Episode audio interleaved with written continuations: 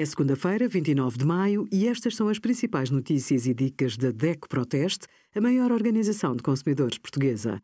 Hoje, em DECO.proteste.pt, sugerimos: Não recebeu a nota de cobrança do IMI?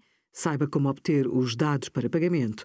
Bing Chat, inteligência artificial, chega ao motor de pesquisa da Microsoft e os resultados dos testes da DECO Proteste a 25 rações para cães. Vai mudar de casa?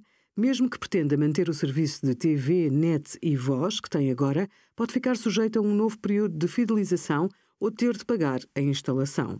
Antes de cancelar o serviço, confirme com o operador se ainda está no período de fidelização e quanto falta para terminar.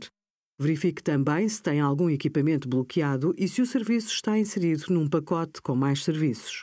Para resolver rapidamente o problema, pode propor ao operador a transferência do contrato para alguém que conheça e que esteja interessado no serviço. Obrigada por acompanhar a DECO Proteste, a contribuir para consumidores mais informados, participativos e exigentes. Visite o nosso site em deco.proteste.pt.